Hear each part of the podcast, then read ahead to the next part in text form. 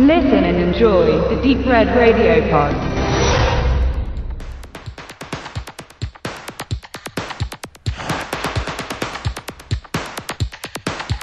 Fred Astaire, Gene Kelly und selbst John Travolta waren in den 80er Jahren vergessen. Nicht als Künstler, sondern durch die Art von Tanzfilmen, mit denen sie berühmt wurden. Stepptanz und Disco waren nicht mehr gefragt bei der aktuellen jungen Zielgruppe und zeitgenössische Sounds aus Rock und Pop enterten das Genre. Nachdem 1980 Fame einen erfolgreichen Start machte, kam Flashdance mit Jennifer Beals, die zur Musik von Giorgio Moroder in dunstdurchzogenen Hallen herumhüpfte und 1983 zu einem finanziellen Hit wurde.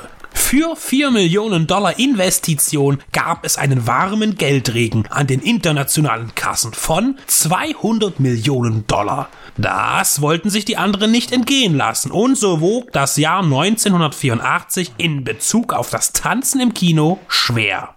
Im Februar startete Footloose mit Kevin Bacon. Als dann angekündigt wurde, dass Beat Street in Produktion sei, der den noch recht jungen Hip-Hop zum Thema hatte, waren Menachem Golan und Joram Globus in ihrem Element und gaben ein eigenes Projekt in Arbeit, das natürlich vor der Konkurrenz fertiggestellt werden sollte.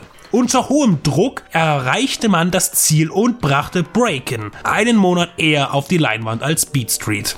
Regisseur Joel Silberg bescherte Cannon seinen einträglichsten Film, fast 60 Millionen Dollar Einspiel. Ein Jahr später folgte der mit Mario Van Peebles besetzte Rappin, der im ähnlichen Milieu spielte. Zum Beginn des Abspanns von Breakin wurde bereits angekündigt, dass ein zweiter Teil unmittelbar bevorsteht und nur sieben Monate später setzte Breakin 2 Electric Boogaloo die Geschichte um das Trio Kelly, Ozone und Turbo fort, die ihren erbitterten Kampf als Street Dancer gegen den traditionellen Jazz Dance um Toleranz und Anerkennung gewannen.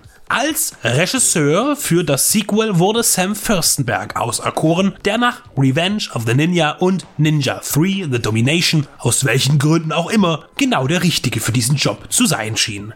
Die weibliche Hauptrolle Kelly wurde von Lucinda Dickey verkörpert, die 1984 in drei Canon-Produktionen mitwirkte. Breakin 1 und 2 sowie Ninja 3 The Domination. Sie und Fürstenberg waren sich also gut bekannt war der erste Teil von Breakin eine Coming-of-Age-Variante, in der sich Breakdance vor dem stocksteifen Tanzdinosaurien emanzipierte, steht in Breakin 2 das soziale Arrangement im Mittelpunkt. Entfernt nach einer wahren Begebenheit gestaltet, wollen die beiden charismatischen Zappelphilippe Ozone und Turbo das Jugendzentrum ihres Viertels retten, das kurz vor dem Abriss steht. Um genügend Geld zusammenzubekommen, wollen sie eine große Tanzshow veranstalten und damit damit Spenden sammeln.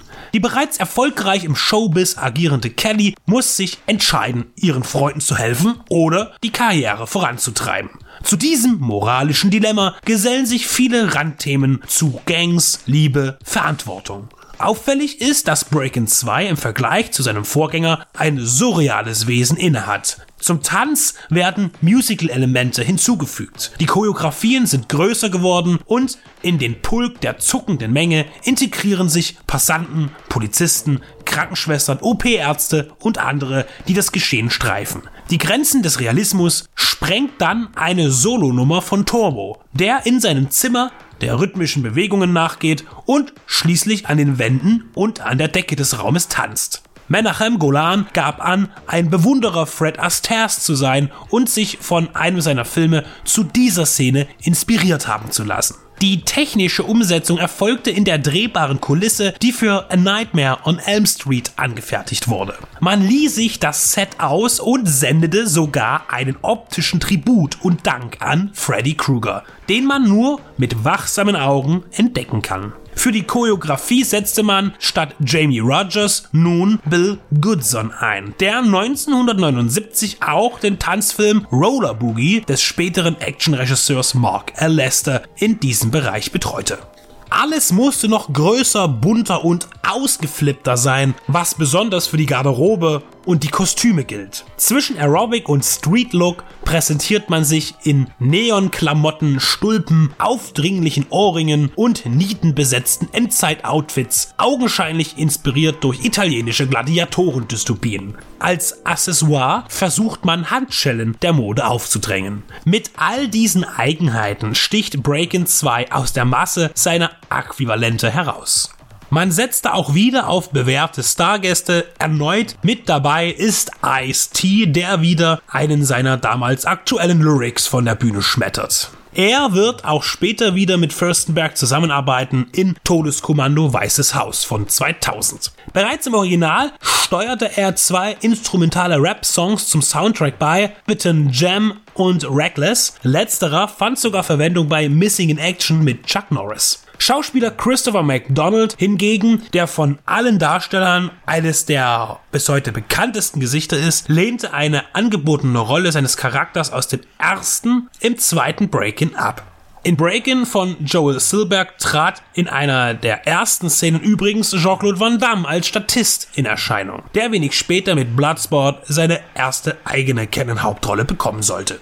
Die Story in Breakin' 2 Electric Boogaloo ist allzu vorhersehbar und pathetisch, aber anderes ist man auch vom Tanzfilm nicht gewohnt. Er hebt sich eben nur visuell und auditiv ab. Es ist schon beeindruckend, wie Adolfo Queen Onus und Michael Chambers als Ozone und Turbo über den Boden schweben, wenngleich manche Passagen doch zu selbstverliebt und fast unspektakulär bleiben. Alles wett macht dann die bereits erwähnte Sequenz in Turbos Zimmer, die sich ihre Ausdehnung verdient hat. Die letzten 10 Minuten ziehen sich dann wieder hin, wenn das große Charity-Event seinen Platz beansprucht, inklusive schneller Lösung, Happy End Kitsch und der Versöhnung aller feindlichen Fronten.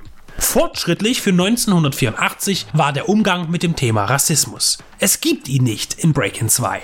Alle Personen, ob weiß, schwarz oder braun, treten sich zwar in konkurrierenden oder auch abneigenden Posen gegenüber, aber niemals wird Bezug auf Äußerliches genommen, außer auf die schrille Mode. So stört es auch Kellys hellhäutigen, schwerreichen und konservativen Vater nicht wegen der Hautfarbe, dass sie mit dem Afroamerikaner Ozone eine Liebelei eingeht, sondern wegen seines zivilen Standes. Zu keiner Zeit gibt es Diffamierungen oder spitze Bemerkungen.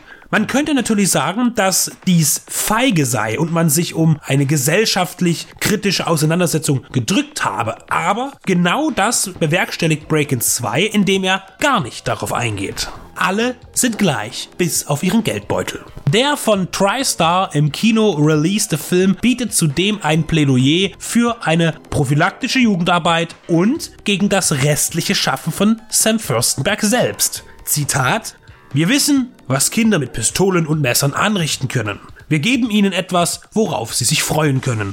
Ein Lebensgefühl, das nicht von Gewalt und Unterdrückung geprägt ist. Viele Botschaften und eigensinnige optische Entgleisungen bietet der wohl ungewöhnlichste Film in der Vita von Sam Furstenberg der sich anschließend auch wieder den Ninjas zuwandt. Wirklich erkennbar ist er in Breakin' 2 nicht. Er selbst war auch noch recht neu im Geschäft und dies sein vierter Langfilm. Und so fremd er auch im actionlastigen Övre von Fürstenberg scheint, so war er doch sein größter kommerzieller Erfolg.